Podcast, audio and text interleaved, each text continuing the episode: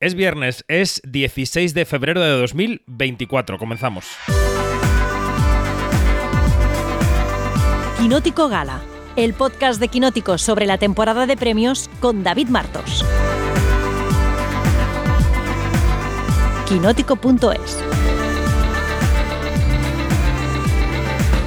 comienza nuestro primer quinótico gala cuenta atrás hacia los Oscar. Parece mentira, acabamos de terminar los de los Goya y ya estamos con los de los Oscar. Tendremos cuatro episodios especiales antes de la ceremonia del 10 de marzo. En la semana que viene, actores eh, protagonistas, actores y actrices. La siguiente, directores y guionistas. La última semana, mejor película, pero hoy empezamos con los actores y las actrices de reparto. Voy a empezar repartiendo la voz entre quienes están en este podcast. Janina Pérez Arias, buenos días, ¿cómo estás? Muy, muy, ¿qué tal? Buenos días. Muy bien. Sabes perfectamente que tú y yo estamos en otro espacio, en nuestro plano espacio-temporal, estamos en Berlín, ¿no? en este momento. Pero mm, hoy no. Ahora mismo estamos oh. en los Oscars. Exactamente, el plano Oscar. Eso es. Francés Miro, buenos días, ¿cómo estás? Muy bien, muy bien. ¿Vosotros qué tal? Bien, recuperado del Quinótico 400 ya, estás repuesto. Estoy ahí, estoy ahí con la resaca aún. Bueno.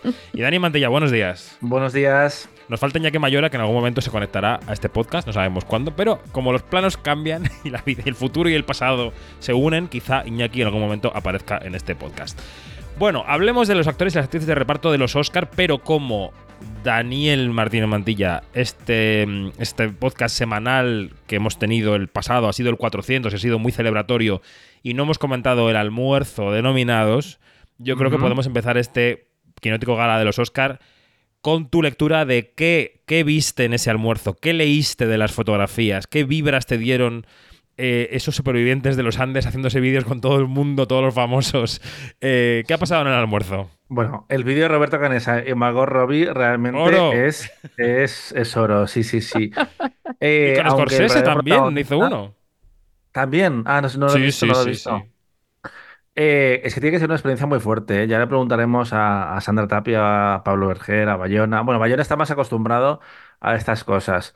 Eh, pero encontrarse tanta leyenda en una misma habitación y en un posado verdaderamente espantoso, por otra parte, porque es que me sí. la foto. Total. Está hecha con, poco gusto este año, pero es muy particular cómo les van llamando uno a uno, cómo se ven la emoción, los aplausos, aplausómetro también aunque el verdadero protagonista del evento no subió a la foto de grupo, que no es otro que el perro de Anatomía de Caída, Messi. Es verdad, que el perro fue la gran estrella, que además salió en Mastón diciendo, el perro se ha hecho el muerto y todo el mundo aplaudiendo. O sea, el perro sabe morirse, es un gran actor.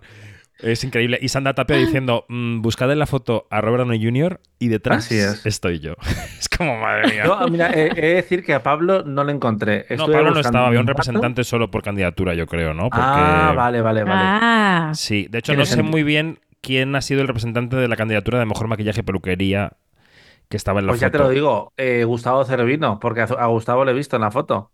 ¿En la foto de grupo? Creo que sí. A ver, es que la foto, hay tanta mm, gente. Creo yo que no, pero bueno, no sé. Y no tengo una versión de, de 50.000 píxeles, pero juraría que la había visto, la verdad. A Canesa no. Mira, en estos podcasts de Quinótico, cuando decimos la verdad, no comenta nadie. Pero en cuanto metemos la pata a un ápice, 2.000 comentarios. Así que. pero, es que eh, pero es que esa foto es como la, eh, cosa esta de buscando, a Wally, por favor. Totalmente, totalmente, sí, sí. Bueno, Eva Joana colgó una foto con Spielberg, o sea que todo bien. El universo está en orden. Eh, Robert Downey Jr., muy bien hilado todo, es eh, candidato al Oscar al mejor actor de reparto por Oppenheimer. Y Emily Blunt también por la misma película. Vamos a empezar por aquí, comentando el papel de los secundarios en Oppenheimer. Eh, Francesc, Oppenheimer, por empezar con un debate general ¿Tú crees que lo tiene ya hechísimo de cara a los Oscar? Que ya es irremediable lo de Oppenheimer. Eh, a mí me parece que, sí, que está bastante eh, fuerte en, la carrera, aunque no sé si, si, es el caso de estas dos candidaturas en concreto. Mm. Eh, Realmente, en el caso de, Robert Downey Jr., sí que lo veo mucho más eh, encarrilado, pero en el caso de Emily Blunt, además de que a mí no me convence especialmente, no creo que sea el, papel en el que más ha, brillado.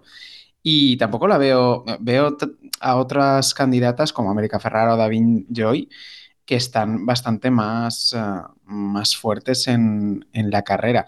Pero quitando estas dos categorías, veo, veo a Oppenheimer llevándose mejor, mejor película. Si no cambian los últimos momentos, esta es mi vibra ahora mismo. Mm. Janina, Downey Jr. y Emily Blunt, ¿qué? Bueno, a ver, este, mm, yo no estoy de acuerdo con, con Francés en cuanto a que Emily Blunt no brilla en la película. Es más, este, yo le quería, él quería dar dos sopapos a Nolan por no darle más protagonismo a Emily Blunt, porque se espera siempre que salga ella y cuando sale es contundente, es una es una actuación redonda, le da este, la tercera dimensión a esta, a esta mujer que está siempre como que en la sombra y, cuando abre la boca, pues es que es eh, increíble. Em, claro, ahora otra cosa es qué oportunidades tiene ella entre todas las nominadas a mejor actriz de reparto. Ese, ese, es, otro, ese es otro gallo que canta. claro. Sí. Y, y, bueno, y, y, lo mismo pasa aquí con, con Robert, este, porque claro, eh, eh, ha ganado ya en otras, en, en, otros premios por este mismo papel. Eh, contra todo pronóstico, hay que decir, cuando empezó, cuando, cuando empezó, cuando ganó la primera vez, no recuerdo que ya Dani lo debe tener más fresco en la memoria.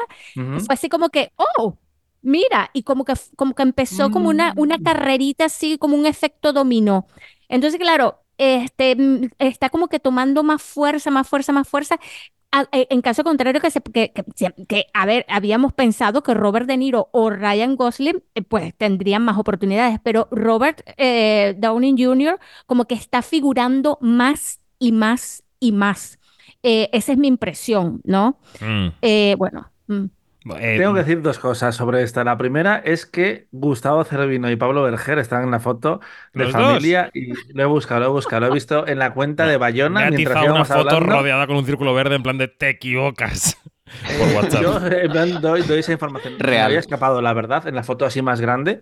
Acá en esa sí que no lo he visto, pero igual. Que Berger está detrás de Maite Alberdi, por cierto. Sí, que no, iba a decir que igual es verdad que solo va uno por candidatura y como maquillaje y peluquería, pues no les hemos visto tampoco, pero no, porque de Robot Dreams hay dos candidatas. Eh, sobre no perro porque no les ha dado la gana. Ya, quedaría muy bien. Eh, um, sobre lo que dice Janina, yo recuerdo otra forma, la verdad, porque sí que me da la sensación que el fin de semana de estreno de, Oppenheimer, mm, no, creo que no escribimos al respecto, pero salieron dos favoritos, claro, para eh, el Oscar a, mejor actor secundario. Mm, no estaba muy determinado todavía quién iba a ser la opción ganadora, que parece que es Robert Downey Jr., pero al final es que por perfil es perfecto. Realmente es un actor que ha gustado mucho en Hollywood desde siempre, incluso mm. cuando era problemático porque se drogaba mucho y le echaban de producciones como Ali McBeal, pero es que incluso poco después Em, Mel Gibson ofreció pagar de su, de su dinero, de su cuenta bancaria, la de la película Detective Cantante si había algún problema con, él, porque la, aseguradora de la película eh, dijo que no, no podía mm, asumir una póliza dependiendo de Robert Downey Jr., que entonces era una eh, criatura peligrosa y suelta en Hollywood. ¿Qué pasa? Mm, después de repente hace Iron Man, hace Tropic Thunder, esta guerra es muy perra, creo que es así, el, título español. Una guerra muy perra, sí, sí. Una guerra muy perra y lo nominan por un papel que es un poco, lo, lo que me hace gracia, es un poco el Ken de este año. La interpretación así como exagerada, original, que a priori no pega en los Oscars y que cuando la ves es, es innegable. Y de repente, después de pasarse 10, 15 años casi en Marvel, se libera y hace un papel como este, pues es que es una oportunidad increíble de darle el Oscar, porque es su tercera nominación después de Tropic Thunder y recordemos que él estuvo también nominado por, por Chaplin y aquí lo tiene, lo tiene todo, es un, es un villano que suele gustar mucho en la categoría. Eh, tiene transformación física, tiene escenas de lucimiento, sale bastante además en la película, tiene un papel importante porque Oppenheimer está construido alrededor de, la de la, de la vista, sí. Sí, y de la vista entre, entre Oppenheimer y, Strauss. Es un papel que es demasiado, demasiado potente. Y, sí, ya ha ganado todos los premios televisados por ahora y tiene pinta de que va a hacer pleno en la temporada. Y nadie en Hollywood y nadie cinéfilo yo creo que va a decir Robert Downey Jr. no debería tener un, un Oscar. Y en el caso de Emily Blunt, estoy un poco a medias de, los dos, de Frances y de, y de Janina, porque es verdad que es un papel absolutamente arquetípico de, de los Oscars de Mejor Actriz Secundaria, la mujer leal que está al lado del protagonista de la historia que se lleva todo el peso y todos los minutos en pantalla. Y ya encima, si, si es un pelín borracha como es el, el personaje de, de, la mujer, pues como que toca todas las teclas que le encantan a los Oscars. Ella no tiene demasiado peso, pero mm, no creo que Oppenheimer fuera a ser la película en la que Nolan empezaba a escribir bien mujeres de una vez, que es el gran defecto de su cine, a pesar de mm. que mm, a ciertos fanboys les moleste que se subraye eso, pero es verdad y no pasa nada. No pasa nada tampoco porque cuenta historias eminentemente masculinas, pero también podrías escribir mejor los personajes femeninos. Aún así, nada como lo de Tenet y el personaje de Elizabeth de Vicky, que es que parecía de otra película absolutamente. Y yo creo que Emily Blunt sí aprovecha esa, esa escena de lucimiento que tiene en la vista y es como muy, un momento muy peliculero además. E incluso si no nos parece tan, tan incontestable esta nominación, que a mí me parece bien que esté, eh, pensemos que nunca ha estado eh, finalista del premio. Se quedó a punto con El Diablo Viste de Prada, que ya estaba genial. En un lugar tranquilo ganó el SAG, pero no estuvo en los Oscar. Así que estuvo en los Globos de Oro en la Reina Victoria. Lleva mucho tiempo eh, tocando la puerta y por fin se ha abierto. Hmm.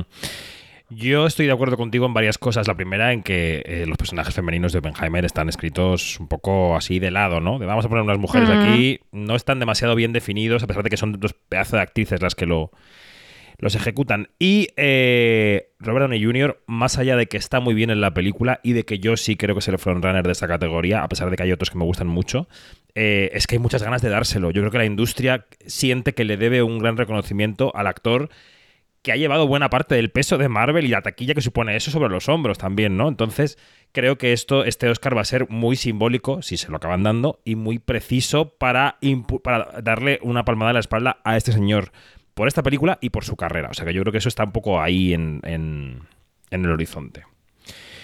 En fin, hablabas del fin de semana de estreno de Oppenheimer. ¿Qué se estrenó ese fin de semana también? ¿Qué se estrenó? Se estrenó Barbie.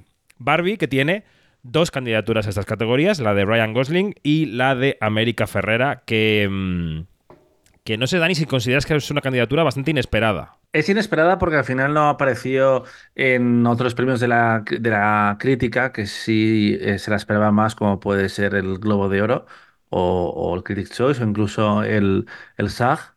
Em, pero es que es un personaje muy memorable. Tiene la escena más famosa de la película más famosa y más vista del año. Se han dicho muchas tonterías realmente a raíz de lo que pasó con Barbie en los Oscars, que se quedó fuera en mejor dirección y en mejor actriz que ¿Cómo está eh, América Ferrara y no está eh, Margot Robbie? como, bueno, para empezar, no compiten juntas, ¿vale? Son categorías y negociados diferentes y podemos eh, hablar de toda la gente de mejor actriz secundaria que se mm. quedó fuera. Eso es me parece más interesante el debate. América al final es una actriz que lleva 20 años trabajando, que despuntó en una película muy pequeñita, pero que tuvo calado, sobre todo en la cultura latina, como es Las mujeres de verdad tienen curvas. Fue la protagonista del remake de, Betty, de Betty. Eh, ganó el Emmy, ganó el Globo de Oro. Nunca ha dejado de trabajar. Eh, este año, por ejemplo, también tenía la de um, Dan Money, Golpe en Wall Street. No sé, a mí me resulta una actriz interesante que de repente le han dado el papel más, eh, no lucido porque ese es el de Ken, pero un papel clave en una película del año. Así que yo igual no lo hubiera votado de tener cinco papeletas, pero no me molesta ni mucho menos. ¿Y Ryan? Y Ryan, eh, a, favor, La verdad es que yo le daría el, el Oscar. Es una pena porque muchas veces eh, este premio se da a estrellas y actores que, que, no es lo mismo, por cierto, estrellas y actores son cosas distintas. hay, gente que puede ser las dos cosas, pero hay gente que solo es una. Em, por el papel equivocado. Eh, se me viene a la mente DiCaprio, por ejemplo, con El Renacido, cuando ese Oscar más icónico hubiera sido sin duda el lobo de Wall Street. Hay muchos ejemplos así. Es raro o mm, no es tan habitual que de repente te venga una Julia Roberts y te gane por la película adecuada, como puede ser Erin Brockovich. Y puede que le pase esto a, Ryan Gosling en, unos años, que gane por una película mucho más convencional cuando tiene la interpretación más sorprendente, más em, meta. Es que la ha llevado hasta, hasta la campaña de promoción, que yo creo que le ha vendido genial la película, también Margot y, bueno, iba, a decir Greta, no tanto Greta como, como sus protagonistas. Creo que supieron trasladar el concepto de la película a la campaña de promoción sin contar nada de la película, lo cual tiene muchísimo mérito y explica que han entendido muy bien sus personajes y lo que quería hacer Greta en esta historia. Y tiene tantas escenas memorables y te da un poco miedo hacer ridículo que, que es que me parece prodigioso, la verdad. Sí, sí, totalmente.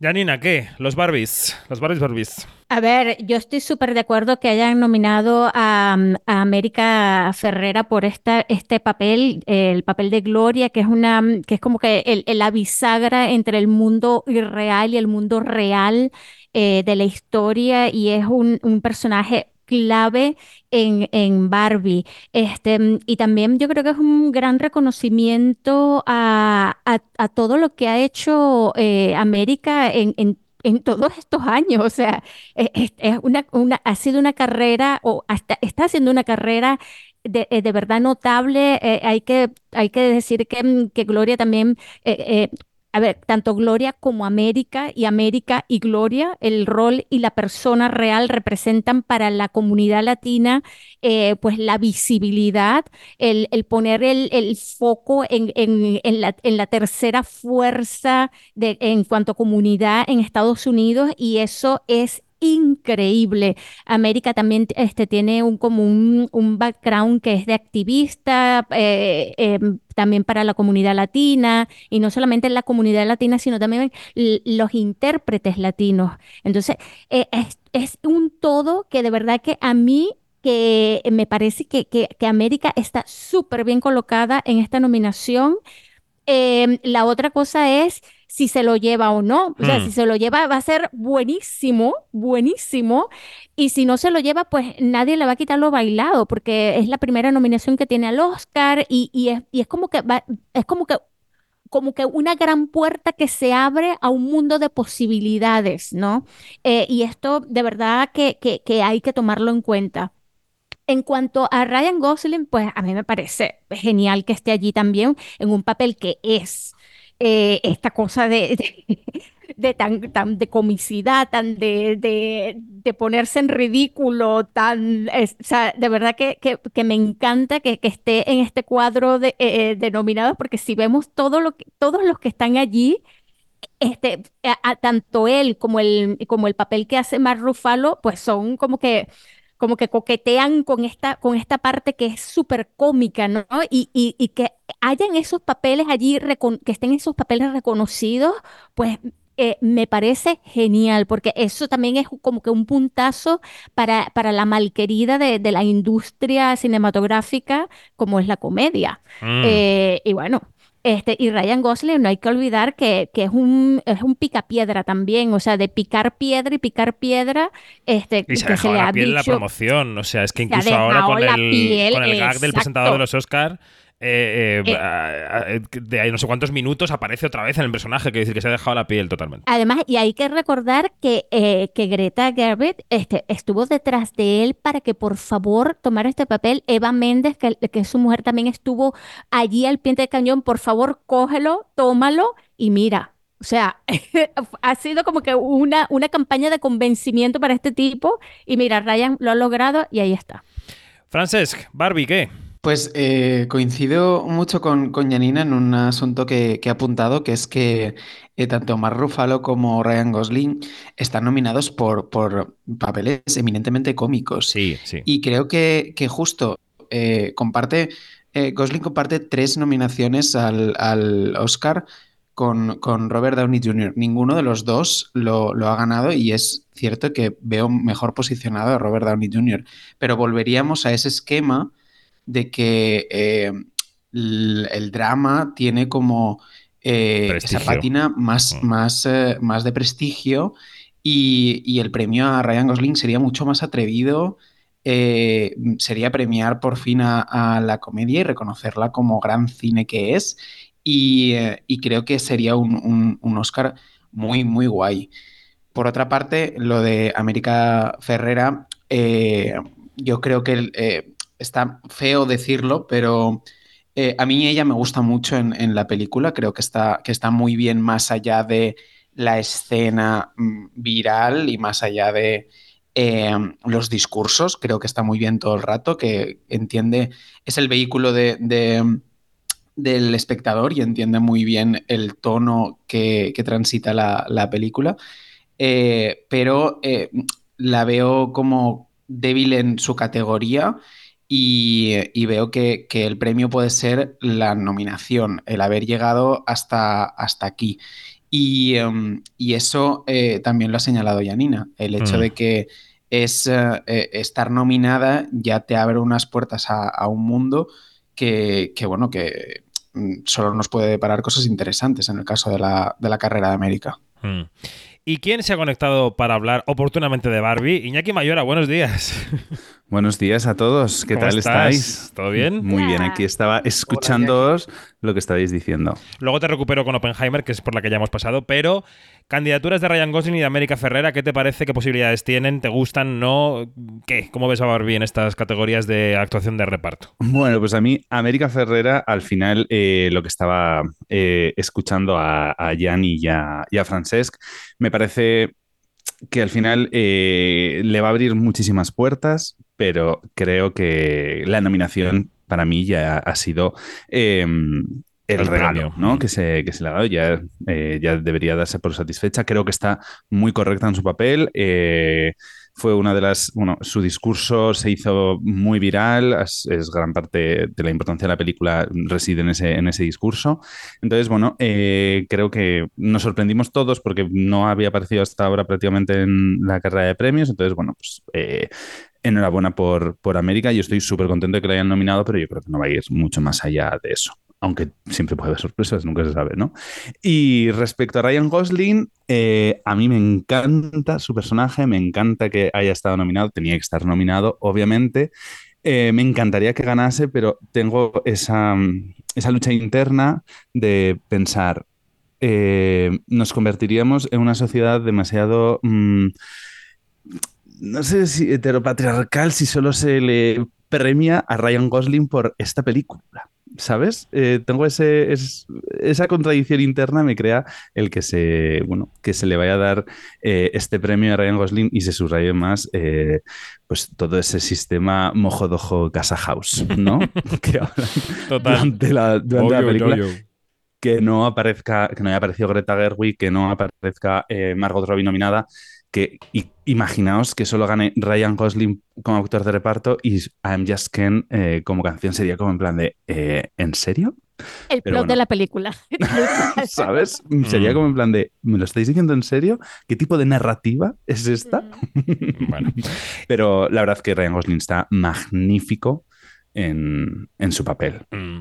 Hemos mencionado a Mark Ruffalo, el, otro actor de comedia nominado en la categoría. ¿Qué os ha parecido en Pobres Criaturas? A mí me parece desternillante. Yo creo que Mark Ruffalo está fantástico en la película, que si no se lleva el premio en, esta, en este año es porque habrá otras interpretaciones iguales o mejores que la suya, pero no porque la suya eh, no esté a la altura. Está soberbio. Yo pegué muchísimas risotadas viendo la película con él.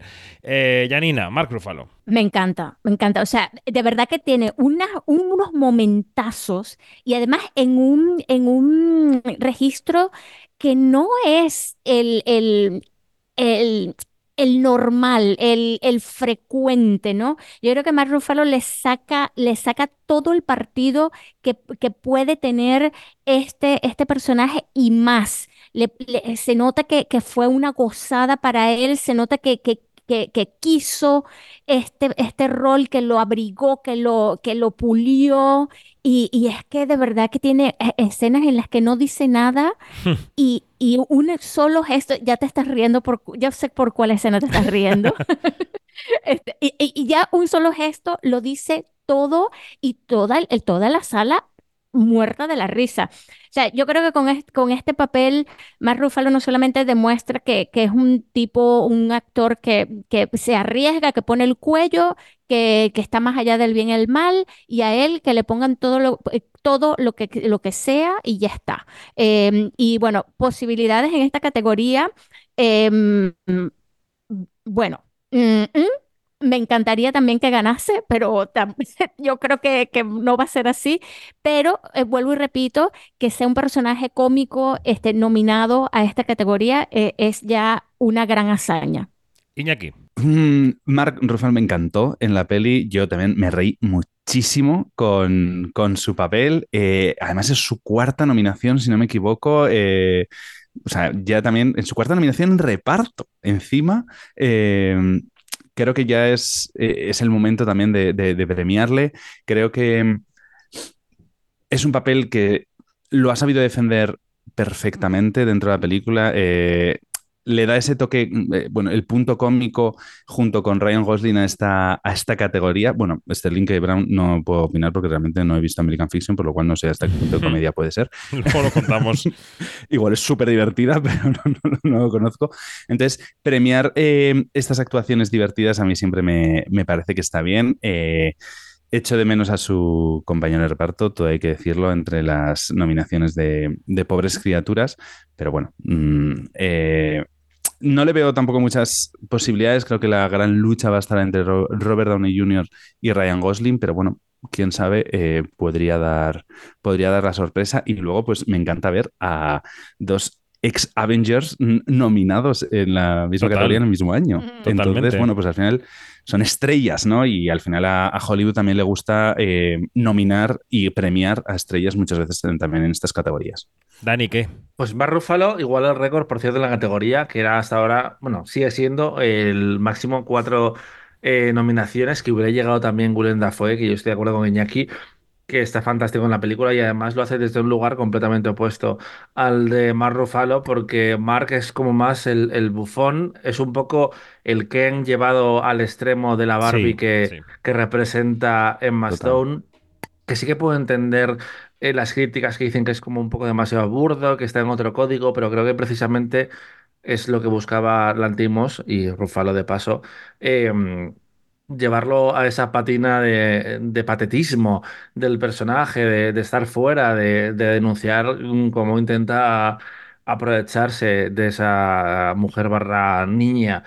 Eh, me gusta ver un lado diferente de Mar Ruffalo y Dafoe es que es todo lo contrario, es como muy, muy, muy serio, pero tiene gags eh, fantásticos, como cuando dice eh, que está en la boda gracias a una mezcla de, mm, heroína para combatir el dolor, eh, de... Mm, mm, ¿Qué era lo otro? Para venirse arriba. y lo último, cocaína, porque le gusta mucho. Quiero decir, es una escena muy graciosa y, y me hubiera parecido también una buena nominación si llega a ocupar el plazo de, de Rufalo, la verdad. Bueno. Y Francesc, ¿qué te parece que este Avenger esté lidiando por el trofeo también desde la comedia?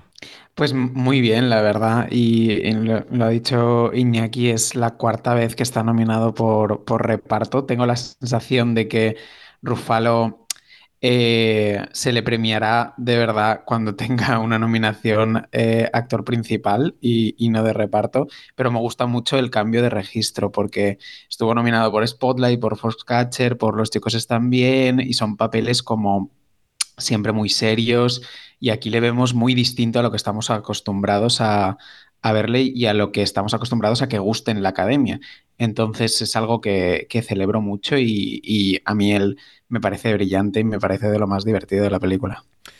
Vamos con una mujer que creo que no estuvo el otro día en el almuerzo de nominados, película de Netflix, Niad Jodie Foster. Dani, esta película en general y esta actriz en particular, ¿qué se juegan en estos Oscars? Pues a ver, lo más difícil, bueno, iba a decir, era llegar a, la candidatura, porque son las clásicas em, actrices, en este caso Jodie Foster y Annette Bening, que a menudo suenan, suenan, suenan, pero al final se queda fuera de la, de la, candidatura. Le ha pasado a Tom Hanks muchos años, que tardó 20 eh, ediciones de los Oscar en volver desde, mm, bueno, desde Náufrago hasta Mr. Rogers y a Jodie Foster le ha pasado lo mismo, ha estado 30 años sin estar nominada desde, desde Nell, cuando ella es realeza absoluta de Hollywood, también porque ha tenido una carrera muy particular.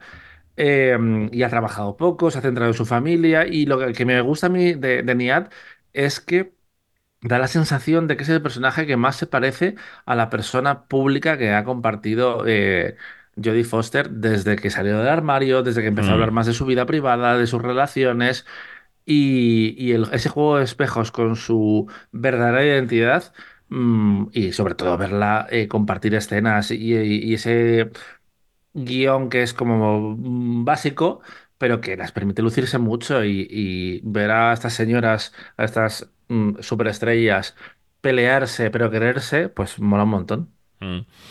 Eh, Francés, corto, eh, Niad, ¿qué te parece? Bueno, eh, a mí me parece bien la, nominación, eh, pero no creo que, que Jodie Foster lo, gane, porque ya tiene, ya tiene dos, además dos por actriz principal, y porque veo a Niad, entiendo que, las nominaciones en sí van por, por gremios, pero veo a Niad como un poco metida con calzador dentro de esta, de esta nominación, tanto esta como la, como la principal, porque a mí la película no, no me gusta especialmente, pero sí que es cierto que, que Jodie Foster está muy bien y, y que merece la, nominación, simplemente no la veo ganando. Iñaki, ¿has visto Niad? ¿Qué te ha parecido la peli? ¿Qué te parece la candidatura de Foster? Eh, he visto Niad, me parece que al final la película tiene un punto telefilm que no se lo puede ni aguantar, pero sí que es verdad que las dos protagonistas eh, están muy bien.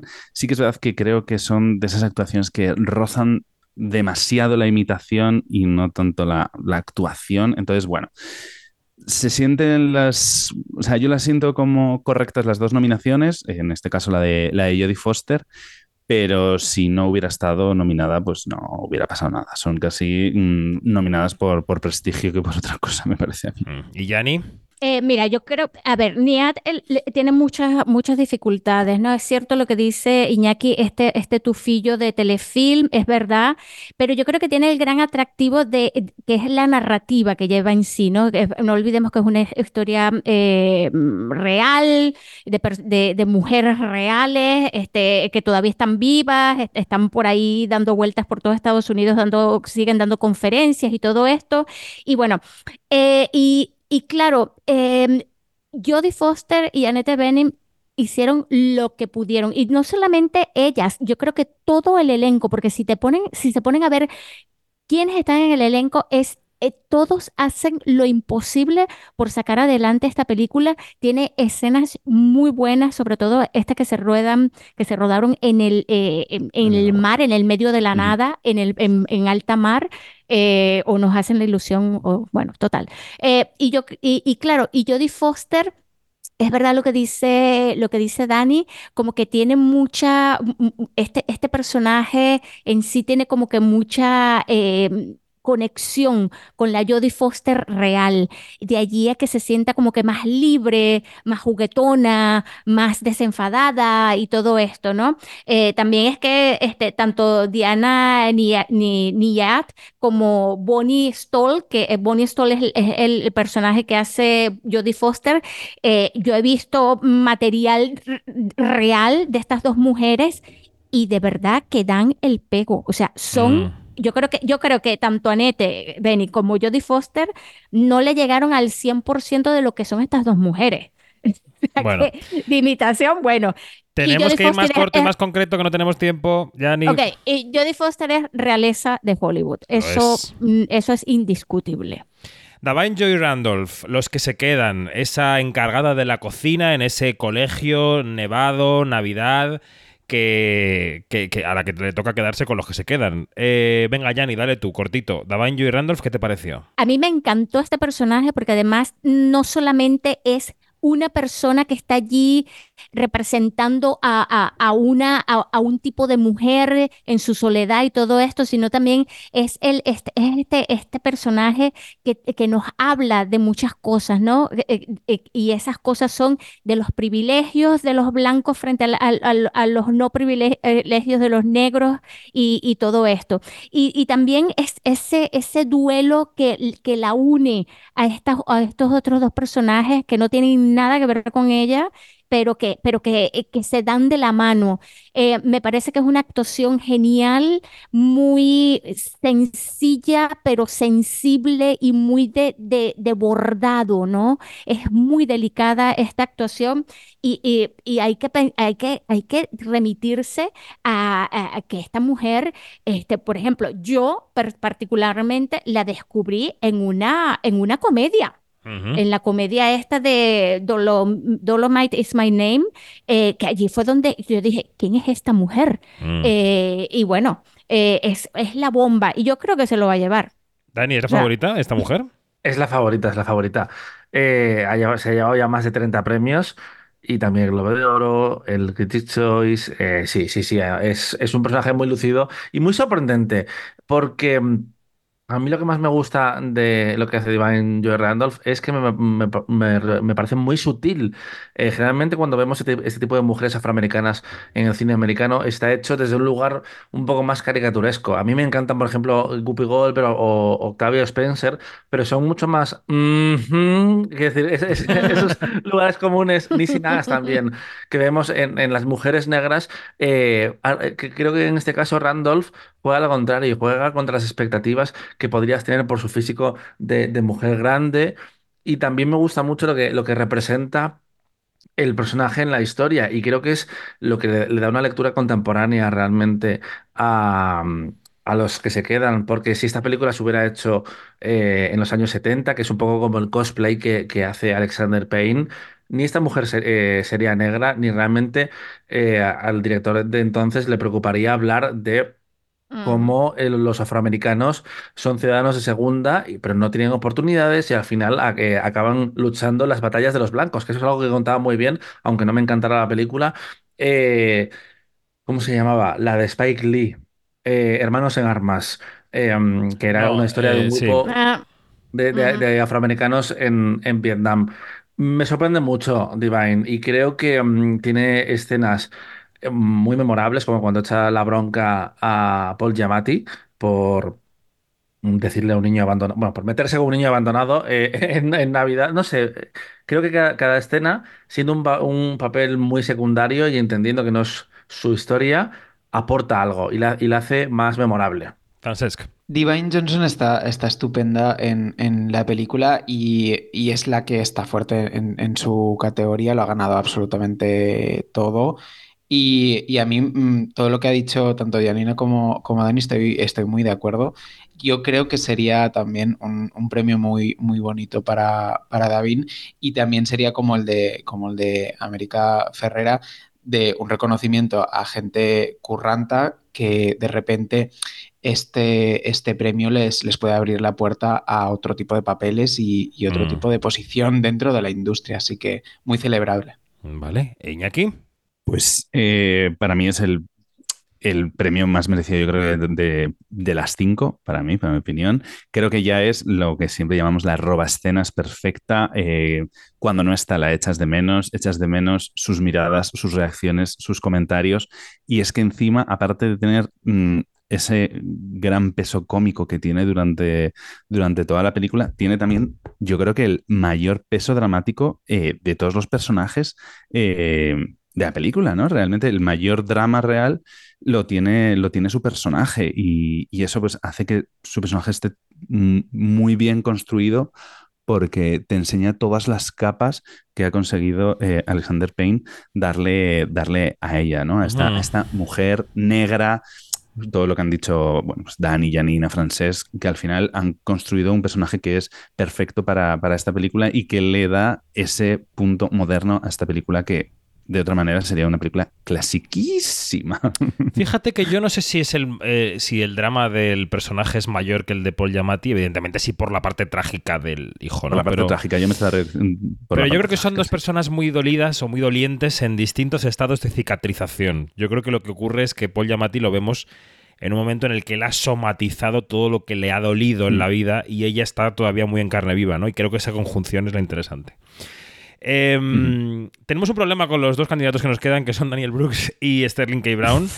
con Daniel Brooks, porque yo solamente yo he visto el color púrpura en este podcast, y con Sterling K. Brown, porque nadie ha visto todavía aquí American Fiction. ¿Qué ocurre? Que las películas americanas llegan cuando llegan, tenemos el peso del trabajo que tenemos, eh, el color púrpura ya se ha estrenado, pero bueno, pues estamos en proceso de ver todas las candidatas.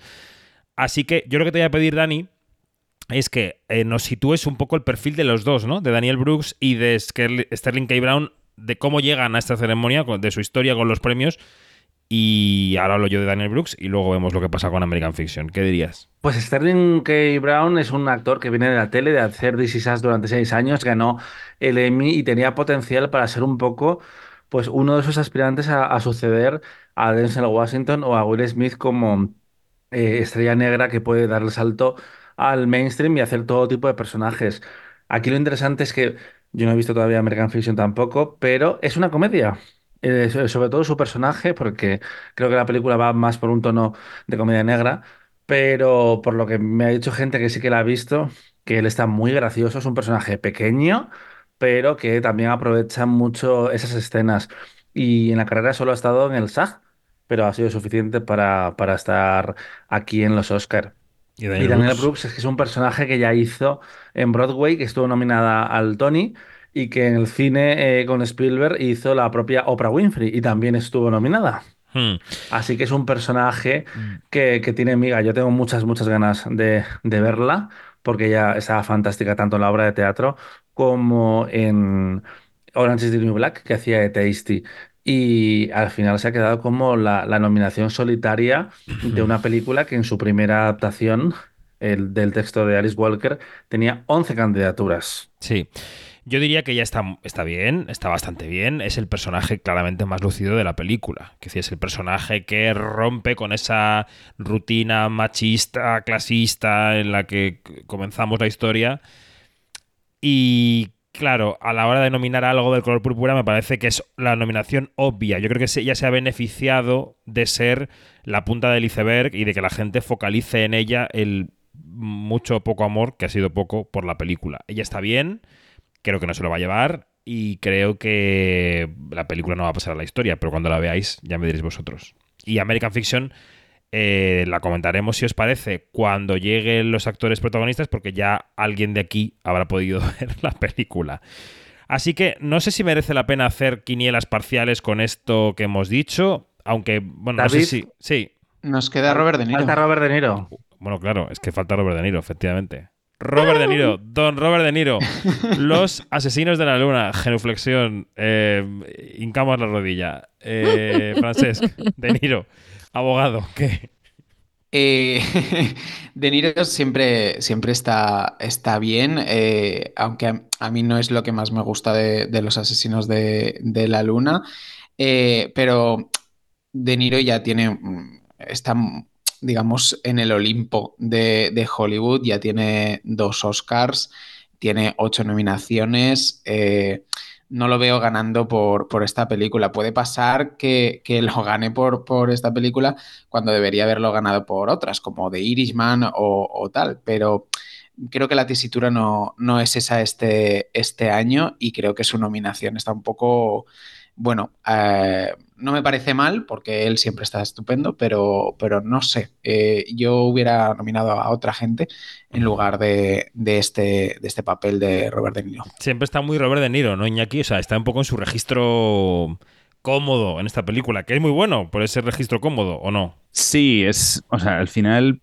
tú ves la película, analizas el personaje de Robert De Niro y sientes que ya lo has visto antes, ¿no? Está perfecto todo hay que decirlo. O sea, a mí dentro de la película me parece que está, que está perfecto, pero tiene esa sensación de ya he visto este personaje antes en otra película, mm, eh, encarnado por Robert De Niro también, ¿no? Entonces, bueno, eh, también creo que hubiera dejado ese hueco tal vez para, para otra, bueno, para otro intérprete dentro, dentro de esta categoría.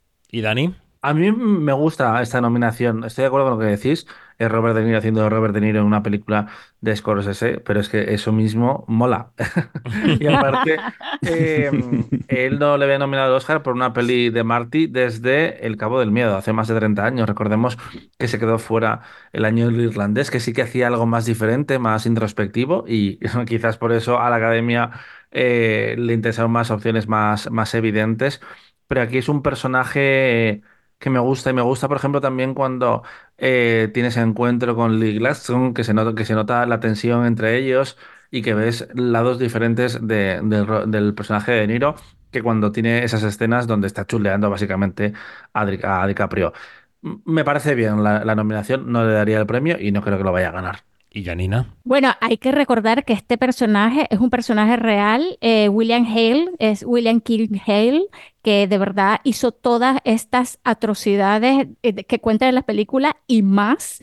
Y me parece eh, muy acertado el hecho de que lo hayan nominado para también, porque es una, es una como una vía para darle visibilidad a este villano, para darle visibilidad a lo que se, a todo el, genocidio eh, real, ¿no? Que es lo que cuenta la película. Y claro, es verdad, hemos visto a, Robert De Niro en registros parecidos a este, pero es que este es un villano de catálogo, un villano que, que de verdad que, te deja eh, los pelos de punta y además que, que si lo comparas con otros mafiosos que hay, de los que ha hecho eh, Robert De Niro, tú dices, aquellos eran bebecitos, bebecitos de teta. O sea, mm. porque este es eh, el, eh, el, demonio. me parece correcta la, la nominación, y, pero este, no, no es para él. Bueno, Dani, que te tienes que marchar. Danos tu apuesta, quién va a ganar y quién quieres que gane en cada una de las categorías y te vas. Quiero que gane Ryan Gosling, creo que va a ganar Robert Downey Jr. Nos escuchamos en más podcasts. ¿Y las mujeres que no existen? ah, eh, sí, claro, es verdad. Vamos con esto. El borrado de las mujeres, es que de verdad. Así ¿eh? es. Eh, creo que va. No, estoy de acuerdo en ambas opciones. creo que va a ganar y debería ganar Divine Joy Randolph. Y hubiera nominado aquí, por ejemplo, a Penelope Cruz o a Rosamund Pike. que están estupendas. Ahora, corre, hasta luego. Y, y adiós. Janina, ¿tú quién dirías que quieres que gane en cada una de las categorías? Y quién va a ganar. Bueno, a mí me encantaría que ganase América Ferrera, eh, pero sé que no va a ganar, así que eh, va a ganar eh, Divine Joy Randolph em, por todo lo que he dicho. y en el actor em, em, me encantaría que ganase Ryan Gosling, pero sabemos que va a ganar Robert Downey Jr. Ok. Francesc. Estoy con, con Janina. Me gustaría que ganara América Ferrera, pero se lo va a llevar Divine. Y me gustaría, en el caso de los actores, me gustaría que se lo llevara Mark Ruffalo y se lo llevara Robert Downey Jr. ¿Y qué opina Mayora? Pues en mejor actor de reparto me gustaría que ganase Ryan Gosling, aunque yo, mm, como ya he dicho, tengo esa, dicotomía interior, eh, pero creo que va a ganar Robert Downey Jr. y me hubiera encantado ver nominados, obviamente, a Willem Dafoe y ojalá a John Magaro por, por Past Lives, por ese papel tan pequeñito pero oh. tan perfecto dentro de la mm. película. Y dentro de Mejor Actriz de Reparto, eh, quiero y espero y deseo que gane Divine Joy Randolph.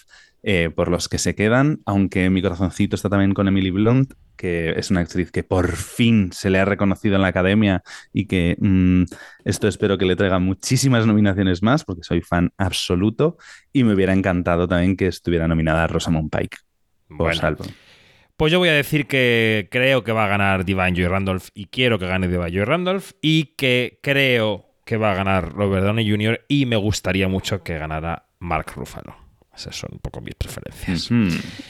Bueno, pues Janina, Iñaki, Francesc, en este podcast en el que empezamos unos y terminamos otros, gracias. y hasta la próxima. Chao. Adiós. Adiós, adiós. adiós.